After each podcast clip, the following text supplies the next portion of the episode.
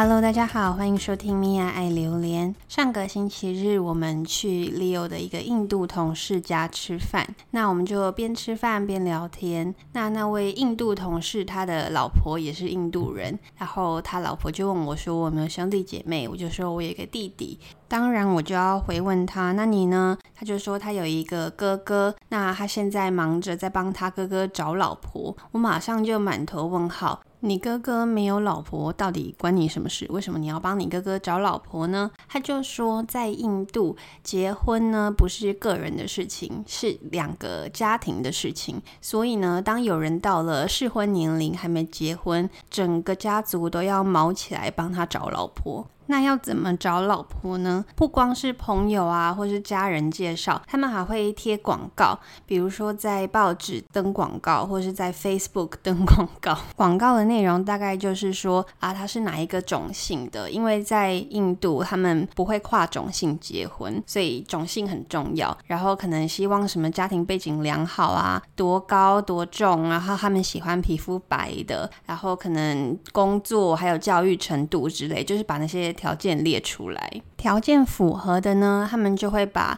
有点像是履历一样的东西，履那些那个履历其实就是那些条件，他们就会把履历呢传给对方，还有照片。我马上就问，如果照片有点模糊，或是照片他不喜欢，可以。叫他再重传一张吗？他们就说可以。在结婚前呢，对于照片啊或是履历有任何的问题，都可以请他们重传。很像在，很像一个公司在找人才。他说他的亲戚之前在帮他的儿子找老婆，那那个照片寄来呢，他觉得那个妆太浓，他看不到他原本的脸是什么样子。他马上就问他，就是可不可以传一张洗脸过后的照片？那马上他就得到了一张素颜照。好，所以照片是可以重传的。那如果呢，这个履历 CV 跟照片都符合他们的要求呢，他们两个家庭就会进行第一次约会。第一次约会美其名是约会，可是一点都不浪漫，因为立马就是两个家庭的人，还有那个未来的老公跟老婆就会坐在那里，所有的家庭成员什么。哥哥、叔叔、叔公，我猜啦，应该就是很多人的意思。反正就两边家族的人都会坐在一起讨论他们的婚事。那主角呢？主角男主角跟女主角，他们其实可以有一到两个小时的独处时间。大部分应该就是会开车出去晃一晃，在车上就可以问对方一些问题，然后看他们合不合得来这样子。因为时间不长，所以必须要非常的直截了当。那像 Leo 同事，他说他的朋友之前在车上 约会的时候，他就马上直截了当的说：第一就是我很爱喝酒，不要阻止我喝酒；第二就是他有很多社交活动，因为社交其实就是他的工作，所以他就把两大前提摆在前面。如果女生可以接受，那他就可以跟他结婚，所以非常的直接，也不拖泥带水。好。那么第一次约会之后，如果女方不喜欢男方，或是男方不喜欢女方的时候怎么办呢？我问他们的，他们说，通常如果男方不喜欢女方，会。比较容易拒绝，就是他们可以直接说哦，他不喜欢。可是如果女方不喜欢男方的话呢，女方的家人就会使尽浑身的解数来说服女方说哦，男方家世不错啊，工作也很好啊，长得也不丑啊，什么什么，就会尽非常大的力气来说服女方来跟这个男方结婚。虽然听起来非常的不公平，可是好像在印度，如果女方呢，女生约太多次会虽然只是在车上绕一绕，又没有干嘛，就会被人家觉得说哦，你约会那么多次，是不是不太好？就是风风评不好。那如果第一次约会，男生跟女生都觉得对方 OK，就会进行到第二次约会。那第二次约会呢，可能只有他们两个人，也有可能有一些家族的成员参加，我也不知道。反正第二次约会，他们就会论及婚嫁，就会直接讨论到呃什么时候要办婚礼，然后婚礼的细节。通通常他们的婚礼会是在好像他们说是从十一月到一月是很多婚礼的时候，通常他们的婚礼会非常的盛大，超过一千人都是算是平常的事情。我老公说他之前参加过一次印度婚礼，那那一场婚礼的宾客就有破千人，他觉得有破千人。那个男方跟女方还有男方的家长呢，大概有四五个小时都站在台上等人们等人群排队跟他们握手，说啊祝福你们的婚姻幸福快乐之类的。就这样，他们要笑笑五个小时，然后握手五个小时，在那边罚站握手。我之前已经觉得台湾的婚礼很不人道了，因为。台湾的婚礼就是你要一直换衣服、换衣服、换衣服，然后敬酒，完全没有时间吃饭。可是这跟罚站五个小时比起来，还是好蛮多的。好，我们再回到我们刚刚讲的印度结婚文化的问题，因为我们那天在吃饭嘛，所以我就问了很多对于这些种姓制度啊，还有结婚婚姻制度的疑问。因为印度真的是一个很特别的国家，所以我就问他们，种姓越高的是不是就越有钱？他们说以前可能是，可是现在呢，种姓其实跟钱没什么关系，也有低种姓可是有钱的人。在印度最高的种姓是婆罗门，婆罗门就是像祭司啊，有关于神的这类。再来第二高的种姓叫做刹帝利，就是王族或是勇士。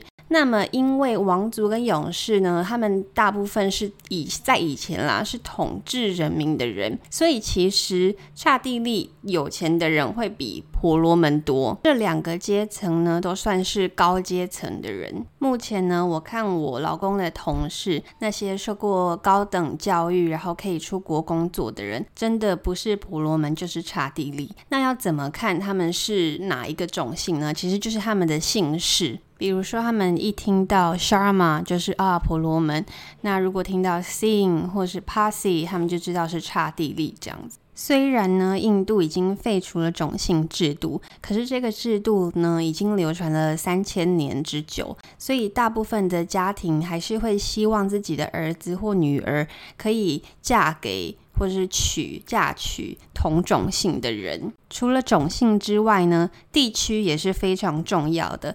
因为印度很大，每个地区有不同的文化节庆，他们不是像台湾一样，我们说哦，中秋节是中秋节，端午节就是端午节。在印度呢，你换了一一个区域，所有的节庆啊，还有。节庆的方式、日期都不一样，因为对印度人来说，一家人可以开开心心的一起过那些重要的节庆是非常重要的，所以他们会希望不只要同一个种姓，最好也是在同一个地区。那当然这是每个人的疑问，所以问了，我也问了他们，第一种姓的人这一辈子就没有办法翻身吗？他们说以前应该是没有办法翻身，可是自从印度废除了种姓制度以后，在教育方面有缓慢的进步，比如说像是印度的总理，他其实就不是高种姓的人。印度的总理是莫迪，那他的种姓是吠舍，算是第三级的人。因为在印度种姓制度的废除，所以他有机会受好的教育。当然他自己也要很努力，比前面两级的人都还要努力，他才可以当上总理这个位置。所以低种姓的人还是有机会翻身的，可是会比较难，而且他们要很努力。那印度也非常缓慢的在这方面进步当中。我自己还是觉得这是一个不平等的制度，即便现在有可能低种姓的人有钱。可能他们他们是可以变有钱的，可是有钱得不到尊敬，这种情况非常的常见。再来就是，如果一个人出生就因为他的姓氏而被划分成高等低等，真的很不公平。因为我觉得世界已经很不公平了，怎么可以再用这种制度让它变得更加的不公平呢？我目前认识的印度人，大部分就是我老公的同事。那他们都受过好的教育，所以可以出国工作。大部分呢，他们都其实没有很在乎这个这个种姓制度，而且他们的想法也是开放的。比如说，他们自己有女儿，他们就会希望他们的女儿自己以后是可以独立生活，不用什么在那边找老公什么的，奇奇怪怪的。可是我认识的这些人呢，他们都是已经在国外，所以他们知道其他。地方是怎么样的。可是，在印度的乡下地方，我相信这种制度还是牢牢的在每个人的心里，然后不得跨越的。而且他们已经不觉得这是歧视，因为他们他们觉得生来如此，他们不觉得是歧视。我真的觉得这位印度的总理莫迪是一个非常非常好的例子，他也可以让所谓的低种姓的印度人觉得，只要我努力，我也是可以得到尊敬的。我觉得在让人民可以更普及、不分种姓的受到教育这方面，印度还是有在进步的。怎么今天话题到后面好像有一点沉重？最近比较忙，所以我之后可能会一个礼拜只更新一次。等到比较不忙的时候，我再看看可不可以一个礼拜更新两次。这个 podcast 其实也算是我舒压的地方，因为这是现在我唯一一个可以讲中文的地方。那今天就讲到这里，谢谢大家的收听，拜拜。